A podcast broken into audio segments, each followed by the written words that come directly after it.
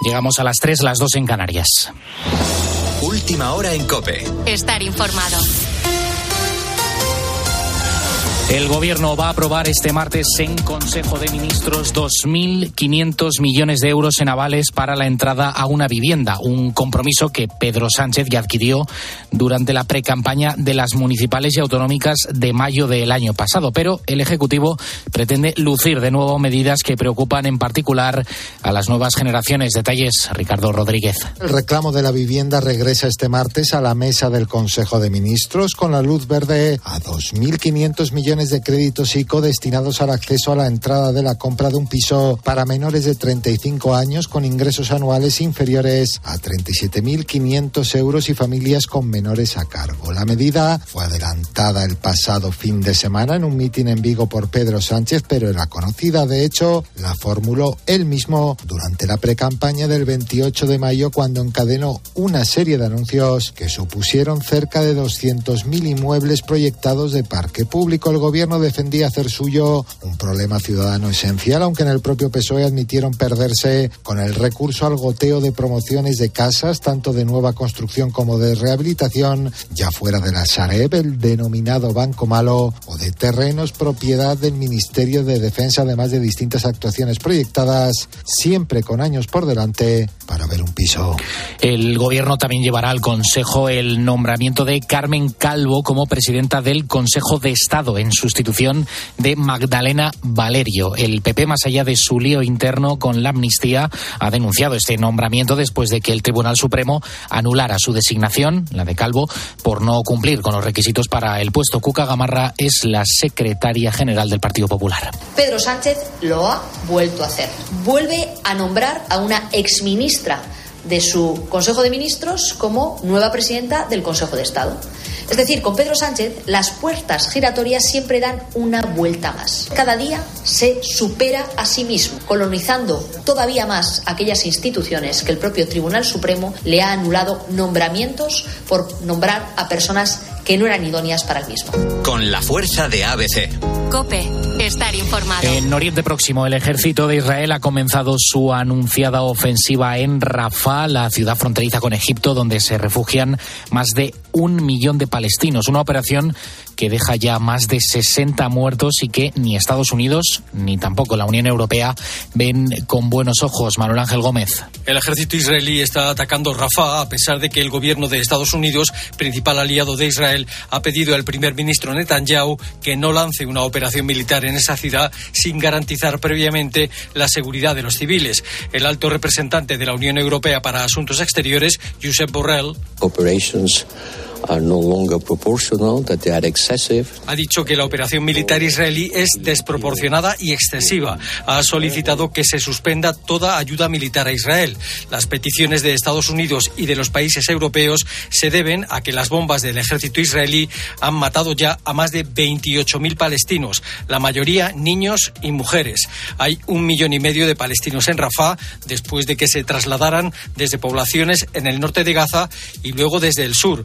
Desde la ONU se ha denunciado en varias ocasiones que las acciones militares israelíes pueden terminar causando una limpieza étnica de palestinos en Gaza. Tienes más información en nuestra página web en cope.es. Seguimos poniendo las calles con Carlos Moreno, el pulpo. Cope, estar informado.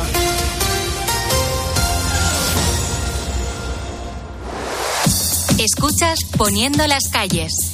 Con Carlos Moreno, el pulpo. Cope, estar informado.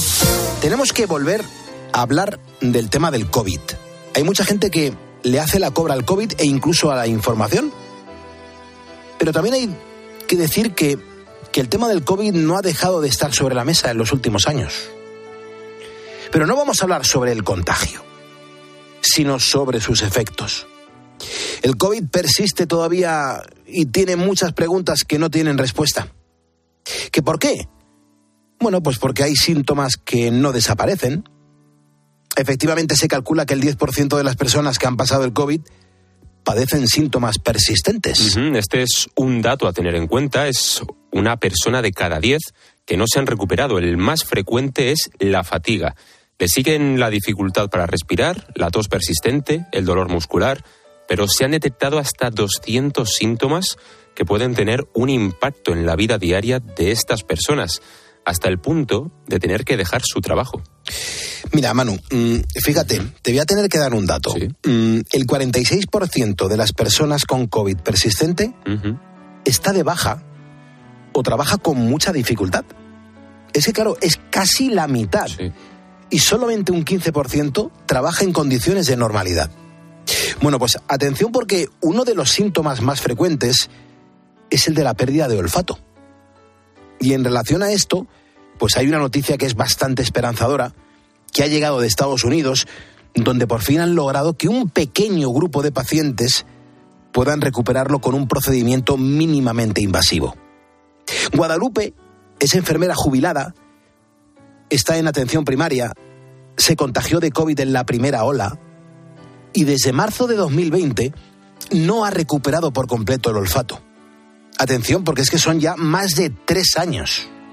La pregunta que nos hacemos y que nos tenemos que, que tenemos que compartir contigo es ¿cuál es la situación real de esta mujer? A ver, yo eh, con la infección aguda en marzo de, del 2020 perdí por completo el olfato y el gusto. Y bueno, pues lo fui recuperando poquito a poco, pero durante meses, ¿eh?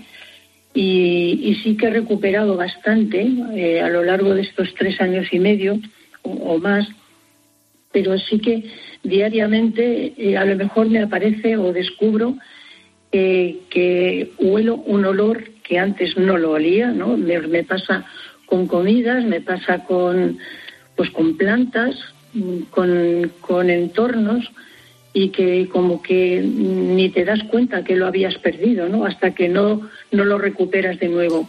Y es que la cosa no se queda en estos efectos únicamente, Pulpo. Atento a esto. A ver. Que lo peor de todo son eh, las alucinaciones olfativas, pues yo huelo cosas que no están presentes, ¿no? Y bueno, pues son en situaciones muy desagradables y en otras que te causan verdadero miedo yo huelo, mm, pues a lo mejor, pues a ver, entiendo que a lo mejor es desagradable, pero puedo oler a estiércol en cualquier sitio y en cualquier momento y luego se pasa, o sea, igual que aparece, desaparece. Puedo oler también eh, de repente un olor mm, alcantarillado, que claro, si estás en tu casa y no, no haces nada raro, pues es muy extraño que aparezca, pero el que más a mí me, bueno, pues me asusta es el olor a fuego, como si se, hubiera, se estuviera prendiendo algo en la casa, que te obliga pues a mirar por todas partes, porque bueno, ya con el tiempo das por, por supuesto que es la alucinación, pero aún así tienes que mirar porque, bueno, pues no deja de ser un olor ahí mm, muy fuerte y que a lo mejor puede ser verdad, ¿no? Nunca lo sabes. Claro, es que eh, esto parece algo increíble, pero, pero hay que decir que es real, Manu, ¿eh? Esto, es real. Y tiene que convivir con ello. Eh, no es un efecto que se conozca, la verdad, y el, y el tema de comer, pues debe ser también tremendo, que, que no te sepan las cosas que ingieres como deberían. No te sabe nada, nada o te sabe mal, claro. O sea, que no es que no te sepa a nada, sino que tiene un sabor que no se corresponde con lo que estás comiendo. Yo eso, bueno, pues poco a poco te digo que lo he ido recuperando bastante, ¿eh? pero aún así hay comidas que preparas y que no te saben para nada igual que lo que estás preparando. O sea, es un sabor, puede ser a lo mejor un sabor amargo, un sabor pues como a hierro, con... es que son sabores muy extraños, son percepciones pues muy alteradas, ¿no? Del olfato y del gusto, sí. Claro, y la pregunta será que qué le dicen ¿no? los, los médicos a Guadalupe sobre estos efectos. Yo creo que serán prioridades, ¿no? Dentro, has comentado antes al, al empezar que están descritos más de 200 síntomas ¿no? de, del COVID persistente y muchas veces pues la verdad es que priorizamos a la hora de buscar ayuda porque lo primero, porque nadie te escucha los síntomas que tienes así todos seguidos, ¿no? Porque se cansan.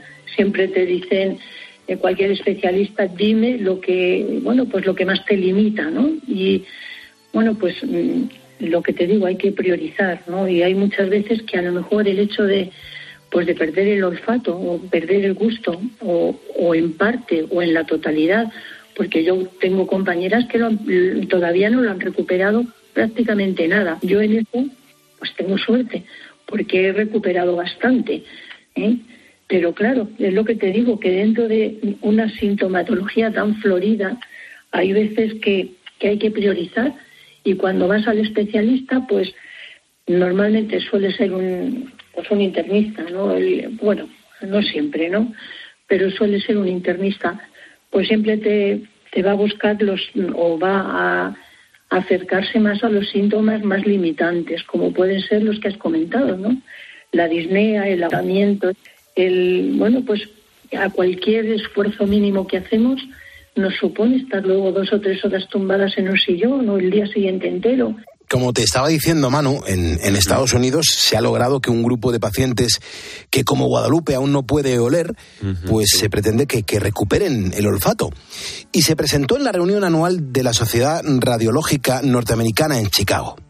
Claudio Fragola, por ejemplo, es especialista en trastornos de olfato, también es jefe de servicios de otorrinolaringología de Blue Health Care. Y el tratamiento, a ver si logro explicarlo bien, consiste mm, en, una inyección, ¿vale? Que, que, va en el, en el, ganglio estrellado, justo en, aquí en la, en la base del cuello. Sí. Y es por ahí, por, por esta zona. Y claro, nos preguntamos exactamente por qué zona, por favor. ¿Qué son los ganglios estrellados? El ganglio estrellado es un conglomerado de nervios del sistema simpático que están localizados en la zona del cuello y se supone que cuando se produce una afectación por determinadas patologías, por ejemplo, en este caso estamos hablando del COVID, se produce una afectación de esa cadena simpática cervical y ese sistema nervioso específico que participa como un mediador inmunológico, su afectación puede hacer que cuando aparece inflamación al no funcionar bien, se mantiene un círculo vicioso inflamatorio. Entonces, este ganglio estrellado es como un ovillo, un conglomerado de esos nervios que está situado en la parte anterior del cuello, justo por encima de la primera, de la primera costilla, la parte anterior. ¿Y qué es lo que, lo que se inyecta?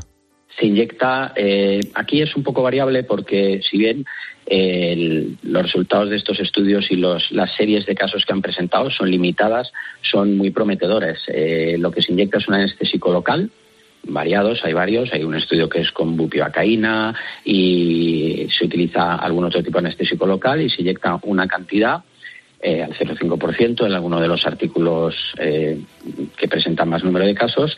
Se hace una inyección con control ecográfico, porque si bien es una técnica que técnicamente no es compleja, sí es delicada, porque en el cuello hay grandes vasos, entonces lo normal es hacerlo con control ecográfico.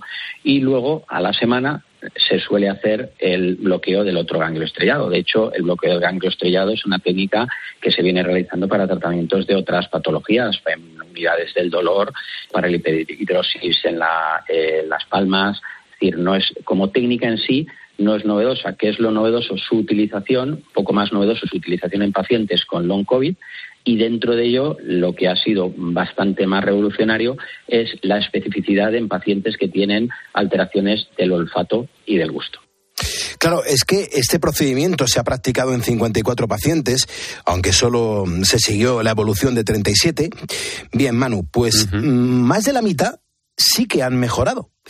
Pero también hay que decirlo, hubo pacientes que no tuvieron ninguna respuesta a la inyección.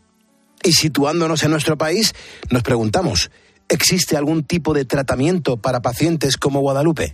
Sí, hay tratamiento y de hecho es verdad que el grupo de pacientes con peor pronóstico que tenemos en las unidades de olfato, que a pesar de que Guadalupe es verdad que hay muchísima sintomatología de pacientes que tienen long COVID, pero por ejemplo en Blue Care tenemos una unidad específica de long COVID encargada el doctor Mera y que va orientando al paciente en función de lo que tenga. Es decir, eh, y si se escucha al paciente. Es verdad que de las cosas que a veces menos tenemos médicos es tiempo. Eh, claro que hay que priorizar porque hay pacientes que tienen fatiga, dolores. En este caso, el olfato es mucho más limitante de lo que parece eh, y, hay unidades de olfato en servicios de otorrino en España que llevamos trabajando incluso antes del COVID. ¿Qué es lo que ocurre? Que el volumen de pacientes después del COVID ha sido descomunal. Donde tenemos principalmente los, los pacientes que han quedado con una secuela muy llamativa, el grupo de marzo a mayo del 20. Ahí sí tenemos como un, un volumen tan descomunal de pacientes, si bien los pacientes que se han quedado anósmicos, es decir, a cero de olfato es un número pequeño, como el volumen de un porcentaje pequeño, como el número de pacientes era muy grande, tenemos bastantes pacientes. ¿Cómo evaluamos eso? Haciendo olfatometrías, que es un test para evaluar eh, subjetivamente con unos rotuladores, unos botecitos con diferentes aromas y evaluamos dónde o cómo pierde el paciente. Es como hacer una audiometría y luego, aparte de eso, eh, también hay que verificar que el paciente no tenga ningún trastorno a nivel nasal o incluso a nivel cerebral, pidiendo también pruebas de imagen. ¿Qué hacemos con un paciente que tiene, por ejemplo, una anosmia? O bueno, también una fantosmia, que es como se denomina esas alucinaciones olfatorias que nos contaba eh, Guadalupe. Eso es muy típico de los pacientes con COVID, eh, con COVID severo. Los pacientes sin tener un estímulo olfatorio, de repente les huelen cosas, generalmente son malos olores, a quemado y también el gusto típicamente pues les a sabor como a sabor metálico. ¿Y qué tratamiento se les hace? Entrenamiento olfatorio. Durante el periodo del COVID hemos puesto multitud de tratamientos hemos utilizado corticoides tópicos, corticoides orales, eh, un montón de fármacos, pero lo que sí se ha visto que es efectivo es, tras realizar una olfatometría, que es un test específico, y viendo dónde el paciente tiene más déficit olfatorio, organizar un entrenamiento oliendo una serie de olores determinados, un tiempo determinado. Pues así está de momento la investigación y aplicación de tratamientos para los efectos secundarios que afectan al sentido del olfato. Carlos Moreno, El Pulpo. Poniendo las calles. Cope, estar informado. Calderoni, a esta hora te confirmo que están pasando cosas. ¿eh? Bueno, y voy a hablarte de la inteligencia artificial que no dejamos ¿eh? de hablar. Eh, tú imagínate que luego pasa de moda tanta Ya, vuelta ya, ya. que le estamos dando a esto O es y malo, que al final. y no, y no viene bien. Claro, bueno, yo creo, yo creo que no, yo creo que eso ha venido para quedarse, pero Sí. hay veces que, que le damos muchas vueltas a un tema que luego queda en el olvido. Bueno, la inteligencia artificial ha llegado a nuestra vida para transformarla, para facilitarla y seguramente también para amargárnosla. Pero hay gente que empieza a encontrarle como bien sabes, beneficios. Hay una artista contemporánea, se llama Alicia Framis, y ella ha decidido cortar por lo sano mm, sus malas experiencias con los hombres. Ah, Sus, sus relaciones. Ella, pues hasta ahora tenía relaciones eh, normales con personas, Sí. pero se ha dado cuenta de que no merecían la pena y ha decidido que lo mejor y lo más cómodo es casarse con un holograma. La histo- hay una historia, pero yo eh, no es una historia de amor. ha reculado un poquito o a- afina el tiro, ¿no? Claro, hay, un- hay una historia, pero yo no puedo terminar de, de- Yo creo, y vi una película, Her. ¿Tú has visto esa película? Sí, dos veces, buenísima. Eh, que es buenísima. Buenísima Y al principio es como mm, dices, me voy a terminar aburriendo porque la trama dices, no, mm, hora 45 todo el rato con una máquina. Bueno, pues no, te engancha. es preciosa. Y ahí cambió un poco mi concepción de enamorarte de una máquina. Pero a mí me parece algo increíble. O sea, enamorarte de alguien que, que, que, mm, que no siente, al fin y al cabo. Que no tiene particularidades. Porque uno se enamora mucho de los defectos. Que no acaricia, Que no acaricia. que no toca. Yo lo veo difícil. ¿Tú cómo lo ves?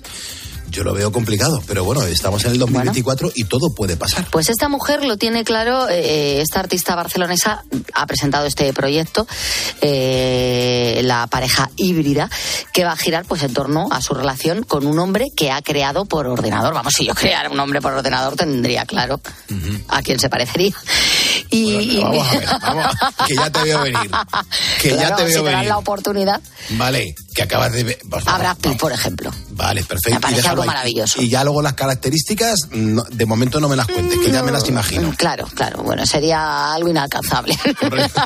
y de peso, ¿no? Sería tan increíble. Bueno, no te lo pierdas, que lo mejor es que para crear a este ser, a este holograma, la mujer ha usado, a mí esto me ha hecho mucha gracia, porque yo tengo claro que elegiría algo, pues sí, increíble, ¿no? De lo maravilloso que es, pues es irreal, como, como, como, como Algo su que- nombre indica, que que, es un pasado de holograma. rosca ya, no Eso es. bestial, ¿no? Pero, pero, sin embargo, la artista ha creado a este hombre artificial, que podía haber sido un dechado de virtudes, pues ha usado perfiles de parejas que ya tuvo anteriormente y de sus amigos, consiguiendo así pues a una persona que sea lo más compatible pos- posible con ella. Vamos, que se ha hecho lo que se dice un novio a medida. ¿Tú eres lista? Pero vamos, Claro, pero mucho, lista ¿eh? más que el hambre. Pero muy lista. Ha cogido detalles que le gustaban de sus parejas y los ha concentrado en uno. La gente que ha tenido muchas parejas siempre dice, ay, ojalá tuviera los ojos de Juanito y el sentido del humor de Pepito. Y, y pues ella, pues mira, ya lo ha logrado. Tras crear a este hombre virtual y convivir con él, ahora ha anunciado que está tan enamorada que se casa. Será este verano en los Países Bajos. Y la verdad te voy a decir, eh, hay vídeos que se ve de ambos y son como los de cualquier otra pareja, ¿eh? Cocinan juntos, comen eh, el uno al lado del otro, se dan la mano y hasta mantienen relaciones maritales, que diría. ¿Perdona? No, sí, sí. todo lo más increíble de sí. todo. Claro, muy bien, Sí, perfecto. sí, sí. Se, se han conocido en el sentido bíblico, que dicen. Bueno, yo tampoco termino de verlo, pero Framis dice que eh, esta es una realidad, la de la- las parejas, o sea que en el futuro veremos muchísimo de esto. Desde luego La sí. de las parejas entre humanos y hologramas es algo inevitable. El más allá se me va a hacer larguísimo. A mí se me va a hacer larguísimo el más allá, porque yo esto no termino de verlo. Te lo digo de verdad. Nos vamos a ir con la música y voy a poner una canción que te va a gustar mucho. Hombre, esta va a sonar también luego para Herrera, Ah. porque es que es fundamental. Jolín. Es la gran Lola Flores. La faraona habría cumplido 101 años. Exacto. Una de las artistas más carismáticas, reconocidas de nuestro país, cantante, bailadora, actriz de fama mundial, es un icono, por supuesto. Yo estoy segura que de haber seguido con nosotros, ella se habría quitado 5 o 6 años, porque dicen que ella siempre se quitaba Siempre, siempre. un- unos cuantos. Y habría dicho, "Ah, tengo 90 y algo. Sí, sí, sí. Pero no, Nada, nada. 101. Ujú, Y perfectamente podría tener el DNI en la mano diciendo, es que esto está mal. Es que esto está mal. Esta fecha está mal. Se equivocaron al registrar. Correcto, la gran Lola Flores. Soy protagonista también en, en Poniendo las calles. Un poquito de Lola Flores, que siempre es bien, siempre es bien. cordeles de esclava, yo me ceñiría por tu libertad.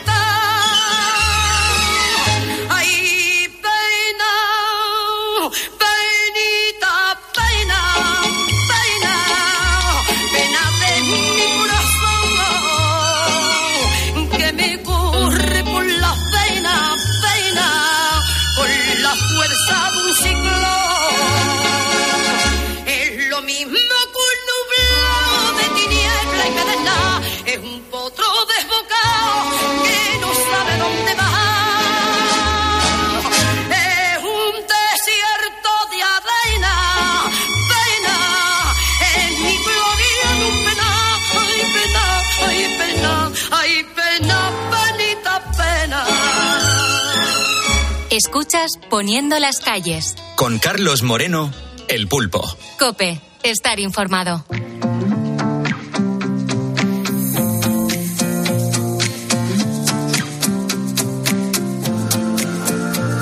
Es importante si estás eh, en la lista del paro. Eh, esto es bastante importante para la gente que está buscando trabajo. Presta atención porque te puede interesar o venir muy bien. Ahora mismo hay en España casi 3 millones de personas que están en paro. Sin embargo, hay profesiones para las que se buscan trabajadores de forma urgente. Así que, ponedor, escucha atentamente. Es una situación que sin duda llama mucho la atención.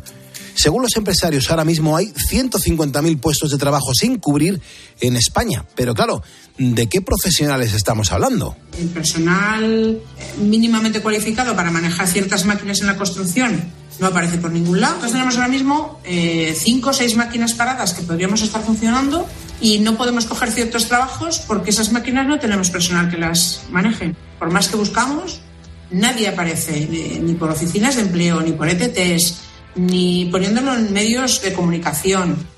Claro, acabas de escuchar a Maite. Maite es la dueña de una empresa de construcción de Soria y como has podido escuchar, hace un tiempo pues contaba en COPE que resultaba muy complicado encontrar a trabajadores que lleven, por ejemplo, una grúa. El SEPE, el Servicio Público de Empleo Estatal, ha hecho público un informe en el que señala que hay perfiles, que hay perfiles, perdón, que son muy difíciles de cubrir ahora mismo, vea. Por ejemplo, el de camarero, el de albañil, el de camionero o un médico de familia. Entre las causas para que no se encuentren candidatos en estos puestos, según el SEPE, están las condiciones laborales. Otra de las causas es que falta personal de cualificación media, es decir, trabajadores con titulaciones de formación profesional de grado medio y grado superior. Así que en COPE nos hemos propuesto adentrarnos en uno de los centros que imparten esta formación para ver qué profesiones se demandan más en estos momentos por parte de las empresas. Mariano Garridos, director pedagógico de FP del Colegio Salesiano Atocha, y nos contaba cuál es uno de los perfiles más demandados por las empresas en estos momentos. Nuestro centro es fundamentalmente de especialidades industriales y todas las especialidades industriales en el momento actual tienen una grandísima demanda. Como ejemplo, los que terminaron el año pasado en junio ya les hicieron una oferta de trabajo al 54%, nada más terminar. Evidentemente que hay profesiones, hay especialidades con más salidas que otras. Por ejemplo, se quedaron a trabajar el 100% de mantenimiento electrónico. El ciclo de mantenimiento electrónico, todos los alumnos que hicieron prácticas, todos les ofrecieron trabajo ya en las empresas. Pero no solo la especialidad de mantenimiento electrónico tiene más salidas, también hay muchas otras especialidades que están relacionadas con el sector industrial que están muy demandadas hoy en día. Igualmente podemos decir de otras especialidades, de otros perfiles, como puede ser programación de la producción, fabricación mecánica, los tradicionales torneros, fresadores, y así podríamos decir pues de otras muchísimas especialidades como son mecatrónica, como hablábamos de proyectos de edificación, etcétera. En resumidas cuentas, todas las profesiones industriales en el momento actual tienen una gran salida y una gran demanda profesional. De hecho, hay tanta necesidad de profesionales en las empresas relacionadas con las actividades industriales que muchas veces son las mismas compañías las que acuden a los centros de formación buscando futuros trabajadores. El lunes pasado vinieron 10 empresas muy potentes, la gran mayoría, pues porque tienen una necesidad de trabajadores grandísima y vinieron a presentarlo a los alumnos para que después, cuando tengan que hacer el módulo de prácticas en empresa, que empezarán en marzo-abril, pues si lo desean pueden ir a esa empresa a hacer las prácticas y evidentemente posteriormente quedarse a trabajar. Claro, es que en ese caso las empresas animan a los estudiantes a realizar sus prácticas con ellos, pero hay otras ocasiones que también habituales, bueno, pues en las que las compañías no pueden esperar y reclaman con urgencia perfiles que son muy concretos. Hace poco recibía un correo necesitando pues electricistas, pero con una eminencia y con una rapidez porque no encuentran, no encuentran, quiere decir que la demanda de empleo que hay en el momento actual, bueno, en el momento actual, ya desde hace bastante tiempo, es muy grande.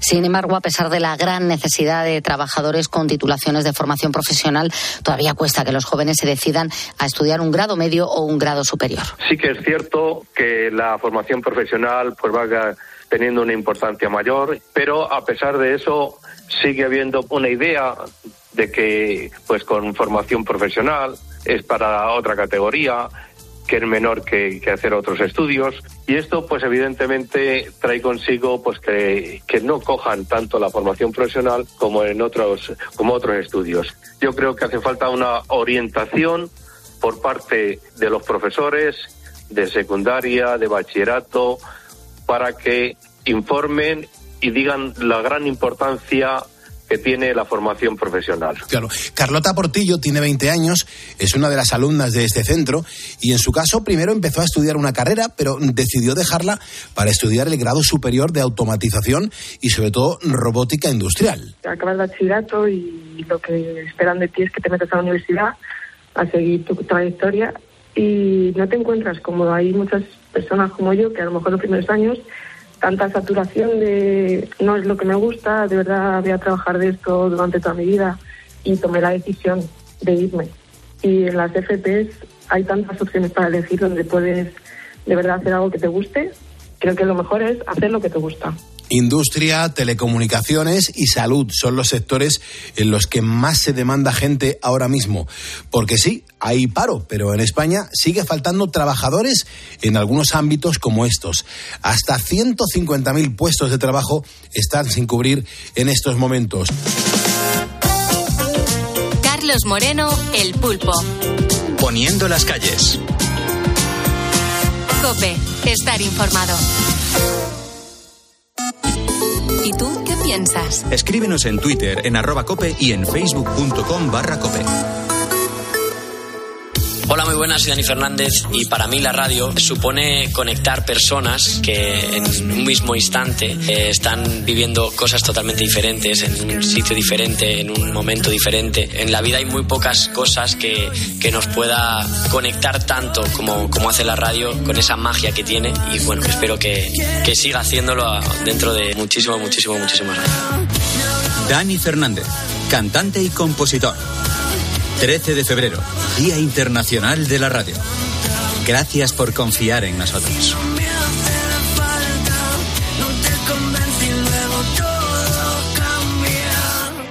¿Sabes qué es el branded content? ¿O cómo será el mundo cookieless? Si tienes preguntas sobre comunicación publicitaria, visita comunicatalks.com, un espacio de la Asociación de Agencias de Medios creado para resolverlas. Porque saber comunicar es una parte muy importante de tu empresa y también de la nuestra. Agencias de Medios, para que la comunicación funcione. Escuchas Poniendo las calles. Con Carlos Moreno, El Pulpo. Cope, estar informado. Mira, vamos a llegar a nuestra sección semanal de tecnología, pues precisamente hablando con Juan Diego Polo, es ingeniero en telecomunicaciones, es consultor de tecnología y a su vez es responsable por el portal de tecnología What's New. Eh, en este programa hablaremos, bueno, pues eh, sobre muchos temas de interés, como el apagón del TET 2024, la cámara que detecta partos de vacas, el fraude eh, Anders App que circula por WhatsApp y también el, el uso de material con copyright para entrenar ni más ni menos que inteligencias artificiales. Juan Diego, ¿cómo estás? Buenas noches. Hola, buenas noches, Pulpo. Que digo yo que esto de que, que estaba contando de que, que hablar del, del apagón de TET, que es una noticia que tiene espantada a muchísima gente, porque claro, las emisoras de televisión solo dicen que van a poder transmitir en alta resolución eh, en nada a partir del 14 de febrero y que muchos se están preguntando si va a ser necesario cambiar de, de aparato de televisión. Eh, cuéntanoslo muy bien, que fíjate la cantidad de gente que nos está escuchando ahora y no sabe qué, qué- qué va a suceder, en qué va a consistir esta nueva norma. Bueno, la idea es que las emisoras solamente puedan transmitir en alta definición. Esto significa en 720 o en Full HD, que ya es 1080, o en 4K, de ahí para adelante. Claro, actualmente hay varias versiones de cada una de las emisiones de televisión. Tenemos, por ejemplo, eh, la 1 o la 2 emitiendo en baja resolución y en alta. A partir del 14 de febrero esto no será así. Tendrá que ser todo el mundo en alta. Claro, la gente que tiene televisión muy antigua o que no es capaz de, de sintonizar las de alta definición se han asustado ante esta noticia porque si no consiguen eh, sintonizar las de baja resolución, solamente las de alta y las de alta no pueden por límite de la televisión, significa que no van a poder ver la tele, con lo cual ha comenzado el pánico de, oh Dios mío, voy a tener que comprar una televisión nueva a partir del 14 de febrero. Pero no será así, hay alternativas.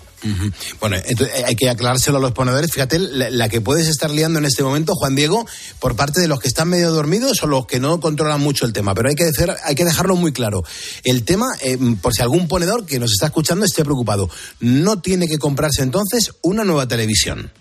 Confirmado, porque existen hoy en día unos dispositivos, unos decodificadores que se pueden encontrar a muy bajo precio, 20, 30 euros, que lo que hacen son sintonizar esos canales de, HD. Ellos son los encargados de sintonizarlos.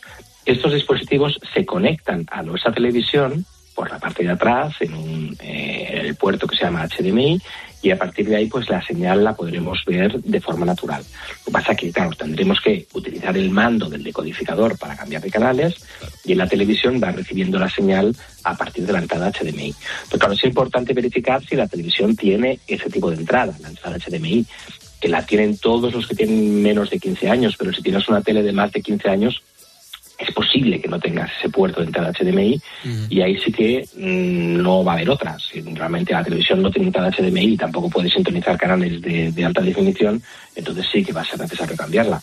Pero bueno, es importante verificar los decodificadores que hay en el mercado, verificar la, la relación entre coste y beneficio y tomar una decisión, pero sin pánico, que no hace falta cambiar toda la tele. siempre. Juan Diego, vamos a ir ahora con Nikon, la famosa compañía del mundo de la fotografía, y con una cámara que detecta si una vaca está a punto de parir. Mm, De verdad que me quedo a cuadros. ¿Para qué sirve una cámara así? Pues actualmente los ganaderos, cuando tienen muchas vacas y algunas de ellas están ya cerca de, de parir, eh, ellos están constantemente yendo allí, vigilando para ver si ya está en parto o no. Eh, tienen que estar paseando y recorriendo y analizando y luego por la noche cuando uno está durmiendo está preocupado de qué pueda estar ocurriendo. Entonces ese estrés es lo que ha querido evitar eh, Nikon con, con esta cámara. La cámara detecta a partir de una serie de variables si falta muy poco para que la, la vaca vaya a comenzar a, a tener ternero y entonces avisa con alarmas de pues en el puesto número 55 la vaca va- dentro de media hora va a empezar a parir, con lo cual el ganadero puede ir allí sin tener que estar paseando constantemente para verificar si hay algún algún evento que requiera urgencia. Ya, ya, ya. Vamos, lo, lo decías claramente, ¿no? Que es una herramienta específica para la ganadería. Y, y- y me pregunto, ¿cómo se entrena una cámara para que detecte este tipo de información? Cuando una vaca está, está ya a punto de parir, cuando falta muy poco tiempo, tiene una serie de variables que son eh, relativamente fáciles de identificar. Cambia la temperatura, cambian los movimientos, cambia la forma de, de- de actuar, de cómo mueve la cabeza, de cómo mueve las patas. Entonces lo que se hace es entrenar a la cámara con muchos movimientos de ese estilo para que cuando una vaca realiza ese movimiento, la cámara pueda realizar una asociación entre todo lo con lo que ha sido entrenada y con lo que está ocurriendo en ese momento. Claro, es algo, como tú comentabas, extremadamente específico y el entrenamiento ha sido realizado con vídeos y con imágenes y con variables del mundo de la ganadería, con lo cual no es algo que se pueda encontrar fácilmente en el mercado, pero la efectividad es, es prácticamente el 100%. Ujú. Porque eh, sabemos si las cámaras de seguridad de nuestra casa, por ejemplo, tienen una inteligencia semejante o no tiene nada que ver. Tenemos algo parecido. Las cámaras modernas son capaces de identificar movimiento y saber si ese movimiento es generado por un árbol, por un, por un animal, por una persona o por un coche. Y cuando se realiza ese movimiento, desde la complicación del móvil, nosotros podemos decirle, pues mira, no quiero que, que me ha- hagas una alerta cuando es un animal, no quiero que me estés mostrando notificaciones cuando son movimiento de hojas. Entonces, para que realmente la cámara de seguridad de nuestra casa sepa ese movimiento, qué es lo que, lo que ha sido, por qué ha sido generado, necesita también entrenarse. Es decir, es una inteligencia semejante, no exactamente igual, porque se puede entrenar una cámara con fotos de perros, no hace falta entrenarla con variables de temperatura, por ejemplo, pero sí, el sistema de entrenamiento es parecido en el sentido de que recibe imágenes y vídeos para poder tomar decisiones. Em, 3.52, hora menos en Canarias. Eh, vamos a saltar al mundo de la seguridad online para hablar de una investigación que has hecho en What's New, que, que has ido además comentando en tu perfil de LinkedIn. Mm, Al, al parecer, hay una mafia que identifica perfiles que están buscando empleo para ofrecer trabajos sospechosos. ¿Esto es correcto o no es correcto? Sí, exactamente. Eh, mucha gente en LinkedIn pone su marco de estar buscando empleo y se nota en su perfil que aparece en verde eh, un icono de que está buscando empleo. Entonces, hay muchas empresas y, y también hackers y, y mafias en general que buscan esos perfiles para acceder a su número de teléfono y a su WhatsApp y de esa manera ofrecer trabajos que muchas veces no son adecuados o, o legales. En este caso, verifiqué que había una empresa que se hacía llamar Andersen App, que utiliza el nombre de una empresa real que se llama Andersen. Eh, yo entré en contacto con la empresa Andersen para ver si tenían algún tipo de relación con estas ofertas que hacían por, por WhatsApp y me dijeron desde Andersen que no, que no tenían ningún tipo de relación con esa tal de Andersen App y que es de hecho el, el departamento jurídico de Andersen ya estaba trabajando con el tema para intentar bloquear o, o encontrar a las personas que realizan ese tipo de, de- de actividad. La empresa, esta Andersen App, entraba en contacto con la gente diciendo que ofrecían trabajos que podían llegar a ganar 300 euros al día y cosas de ese estilo, y que había incluso un curso de capacitación para que pudiesen las personas entrar vía móvil o vía ordenador y realizar una serie de actividades. Y claro, hay muchas personas que están buscando empleo y que están incluso desesperadas desde un punto de vista financiero ante una oferta que promete 300 euros al día, pues van de cabeza y no se dan cuenta de que, de que es una trampa y de que seguramente al final acabarán perdiendo dinero. Eh, ¿qué, qué tipo de, de trabajo ofrecían? Eh, no sé, ¿dó- ¿dónde estaba el truco de esa Andersen App? Pues eh, te hacen primero entrar en una web, registrarte. Una vez te registras en esa web, tienes una serie de códigos que saldo disponible y, y una serie de botones.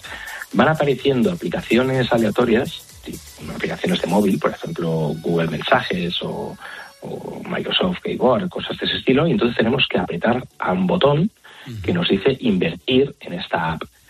Cuando pones invertir en esta app, parte del dinero que tienes, inicialmente te dejan 25 dólares para que empieces, se invierte en esa app, te dan una comisión de, un tre- de 3 euros o de, o de 5 dólares, dependiendo de, de la aplicación que sea. ¿Qué pasa? Que a veces, cuando nosotros queremos invertir en una de esas apps, te dicen no tienes saldo suficiente para invertir en esta app, aunque la comisión es muy buena.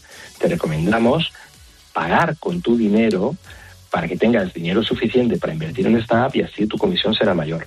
Claro, las comisiones seguramente nunca aparecen. Nosotros acabamos pagando para poder invertir en apps, que no sabemos exactamente qué significa ese concepto de invertir en apps, para que al final cuando tengas unas comisiones y quieras recibirlas, pues seguramente no las verás nunca. Ujú. Porque claro, desde la verdadera empresa Andersen, eh, no sé si lo saben o no lo saben todo esto.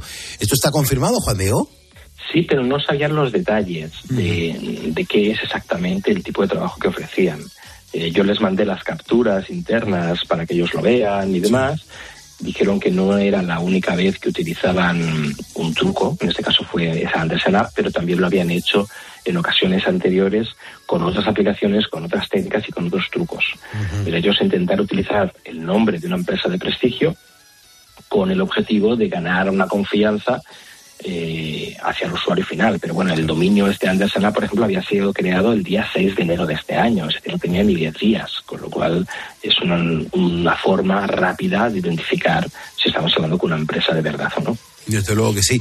Y ya por último, em, hay que hablar de, copyright porque tanto OpenAI, la inteligencia artificial, con su chat GPT, como Meta, em, como llama reconocido, que están usando material protegido. ¿Todo esto cómo se está utilizando? En este caso lo que hacen es acceder a millones de libros disponibles en Internet para obtener el texto de, dichos libros. Muchos de estos libros están en proyectos que sirven para alimentar y para probar sistemas de inteligencia artificial para entrenamiento, para científicos o para personas que están realizando estudios, pero no para productos finales. OpenAI ha dicho que es imposible crear un producto como ChatGPT sin alimentarse de contenido protegido, pero que eh, están protegidos, digamos, bajo el término de uso legítimo, es decir, que el fin justifica los medios. Y Meta también ha reconocido que efectivamente ha utilizado millones de estos libros que he comentado antes para que su inteligencia artificial llama pues tenga una habilidad de comunicación eh, importante. Claro, una vez han reconocido que lo han utilizado, ahora se trata de verificar si han cometido un delito y contra quién han cometido dicho delito.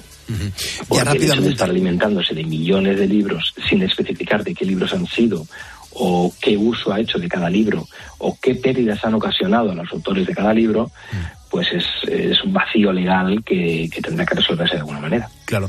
¿Tú crees que es necesaria una actividad como esta? Porque claro, ¿dónde quedan los derechos de los autores en este caso? Yo creo que sí que es necesario eh, la alimentación por contenido siempre y cuando el fin sea extremadamente justificado. Por ejemplo, si hay que entrenar eh, un sistema de inteligencia artificial para detectar una enfermedad que puede salvar vidas, pues está claro que ahí hay, hay un fin que sí que puede justificar los medios. Lo de entrenarse con material que está producido con derechos autorales para lucrarse creando productos que ganes millones y millones y que los autores que generaron el contenido original no vean ni un duro, eso sí que es injusto. Entonces lo que tienen que establecerse son normas y reglas para que realmente cada contenido especifique si puede usarse o no puede usarse. Es decir, yo como autor creo un contenido y yo ya especifico si quiero que ese contenido sirva como entrenamiento o no para una inteligencia artificial. Aún estamos dando los primeros pasos en ese sentido, pero es importante que salga este tema, que se ponga encima de la mesa, que se hable sobre él, para que tanto los legisladores como los autores, como las empresas de inteligencia artificial puedan crear una plataforma, puedan crear un sistema que sea beneficioso para todos. Desde luego que sí. Pues no hay tiempo para más, Juan Diego, ingeniero eh, de telecomunicaciones, consultor de tecnología y además responsable del portal de tecnología que recomiendo a los ponedores visitar, que es What's New. Carlos Moreno, El Pulpo. Poniendo las calles. Cope, estar informado. ¿Cómo estás, Gema? Muy buenas noches. Hola, buenas noches, Pulpo. ¿Qué tal estás? ¿Por Pues dónde estoy andas? Muy bien. Muy bien, estoy en Oviedo. Vivo En en Oviedo. Oviedo y soy de un pueblo de la costa que se llama Colunga. Ah, muy bien. ¿Y cómo es que no estás dormida ahora mismo? ¿Por qué no estás descansando? Pues es que soy trasplantada y ponedora. Pues mu- muchas veces escucho vuestros programas y- porque, bueno, me suelo dormir tarde y, y soy una asidua ponedora de calles. No, no tienes prisa para levantarte, no, no, no tienes que madrugar. Bueno, es que hago un poco de trampa porque por la medicación que tengo que tomar eh, a las 8 es muy importante el cumplir el horario y a las 8 tengo una medicación. Entonces madrugo y como me acuesto tarde, pero siempre cae una siesta. y eso me ayuda a superar el día muy bien. Qué bien, qué bien. Oye, ¿cómo fue el proceso de, de tu trasplante? ¿Cómo, cómo te dijeron que, que había que trasplantar? Pues eh, lo más duro fue cuando me dijeron que tenía una enfermedad renal mm, grave, que mis riñones estaban al 9% y necesitaba pues hacer en principio diálisis y esperar, tenía la oportunidad de acceder a un trasplante eh, porque bueno, por- de otra manera no tenía otras enfermedades y bueno, pues me animaron mucho. Y entonces todo empezó con la diálisis, que ahí fue ya donde todo empezó a ir bien. En el hospital de Oviedo, en el UCA, eh, tuve la suerte que en vez de hacer la hemodiálisis, que bueno, es, es dura, eh, hice una que afortunadamente aquí la hay, que es la diálisis peritoneal. Ay, me ayudaron tremendo, tremendo, porque te ayudan con apoyo psicológico, te, te sientes bien, tienes una enfermera que contacto directo, tienes su teléfono cualquier duda, cualquier cosa, y esa diálisis se hace en el domicilio. Claro, claro. Entonces ahí todo ya empezó a ser más fácil. Y ahí estuve un año y medio solamente, haciendo la diálisis en mi domicilio, la peritoneal, muy bien, me encontraba muy bien, mejoré muchísimo, y hasta que llegó el día, el 29 de julio, este pasado verano de 2023, me llamaron eh, que tenía una hora para llegar al hospital, que había un donante. Y ¿Y, y Pues qué se fue siente ahí. ¿Se siente miedo, incertidumbre, vértigo, arrepentimiento? Mm, mm, ¿Quieres tirar la toalla? ¿Qué, qué se siente? se siente todo lo que dijiste menos arrepentimiento. Tienes miedo, eh, tienes ilusión. Yo tenía muchísima confianza porque sabía que estaba en las mejores manos. Sabía que tenía la sensación de que todo iba a salir muy bien porque tenía fe, fe y, y absolutamente confiaba en ellos. Claro. Y bueno, pues cuando me dijeron que sí, que todo estaba bien, que a las 8 de la mañana del día siguiente entraba en quirófano, pues lo afrontas con mucha esperanza, mucha ilusión y, y todo salió muy bien. Todos son, porque son unos grandísimos Hombre, profesionales. claro, claro. Ge- Gema, ¿cu- cu- ¿cuándo empiezas a notar que, que, coño, que ya que tienes un órgano nuevo, que, que, que las cosas, eh, tu organismo va mejor? Cu- ¿Cuándo lo empiezas a notar? Pues en mi caso eh, fue un donante por un accidente, con lo cual el órgano no llegó casi ni a, ni a parar. Entonces empezó a funcionar prácticamente en muy pocas horas. Y enseguida te, te, te restableces, enseguida te encuentras bien, eh, estás muy apoyado, con muchísimos cuidados y te van diciendo que tus analíticas están bien y en muy pocos días te vas a tu casa. Y a partir de ahí ya eres consciente de que tienes una nueva vida. Eh, Es todo como un milagro, ¿verdad, Gema? Sí, es un milagro y es también eh, te hace recapacitar mucho sobre el ser humano. Que lo malo suena mucho y mete mucho ruido, pero que lo bueno es mayor. Y cuando es un donante que le ha decidido donarlo, pues estupendo. Pero cuando es algo así traumático, como un accidente, es la familia. La familia la que decide decir sí. La que decide dar el paso de quiero donar los órganos de mi hermano, mi marido, mi hijo, quien sea. Y quiero ayudar a, a unas nuevas vidas. Es que es Es muy importante la familia. La familia que tiene que tomar esa dura decisión Desde luego. de decir, ¿qué hacemos? ¿Qué hacemos? desde y dicen sí. Y en ese momento, hombre, su dolor yo me imagino que es el mismo.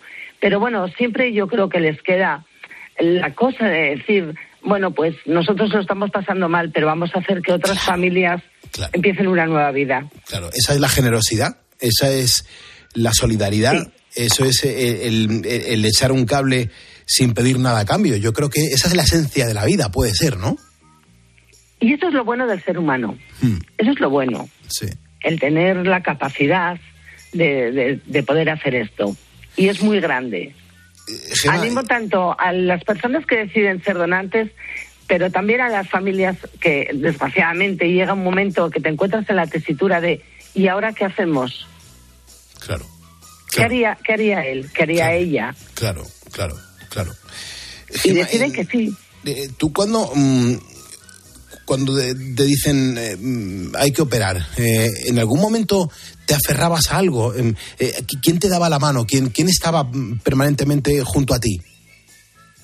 Pues yo solo pensaba, eh, tengo un hijo de 20 años y pensaba, yo no me puedo ir de aquí, todo va a salir bien porque él me necesita. Claro. Y esto no va a ocurrir. Y esto no es el fin.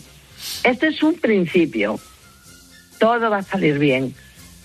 Y es que mm, normalmente, en la gran mayoría de los casos, eh, sale bien. Después viene un proceso que es, a mí mi doctora me dijo, eh, la pelota está en tu tejado, todo ha salido bien. Ahora, tú tienes que seguir una medicación, muy, eh, cuidarte, llevas una vida normal, pero con unas limitaciones. Bueno, pues no hacer excesos. Tienes eh, un riñón nuevo, hay que cuidarlo. Es el que te está atando a la vida. Tienes que cuidarlo mucho. Y entonces hay que cumplir, hay que cumplir y ser responsable. Pero vamos, haciendo una vida eh, prácticamente normal. Gemma, de todas formas, eh, te oigo, eh, te noto una mujer muy fuerte. Soy muy fuerte, sí, es cierto. Es cierto, pero es que cuando viene un revés es cuando tienes que ser fuerte y cuando tienes que valorar realmente y ver que hay luz. Que sí, que hay que ser optimista porque realmente sí. Hay que ser optimista y fuerte sobre todo. La vida no todos son cosas maravillosas, pero hay cosas tan maravillosas como esta. ¿Qué más se le puede pedir a la vida? ¿La lotería? Pues, hombre, yo este año de verdad que dije, no puedo ser tan egoísta. Este año no debo jugar a la lotería. A ti te ha tocado, un, gordo, vida, te ha ¿eh? tocado un gordo muy grande, Gemma.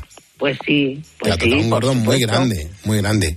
Por supuesto. Y que los enfermos que estén esperando trasplante, que tengan fe, que de verdad, que, que es que se está- España es lo que estabais diciendo, España es eh, el líder en esto. Eh, somos un país muy solidario por una parte y luego con unos profesionales muy buenos, muy buenos, que los órganos no se, vamos, los cuidan con, con que con- están, no se pierden, no se luego. pierden. Es muy raro que un donante eh, se pierda un órgano por una negligencia. Vamos, no lo creo.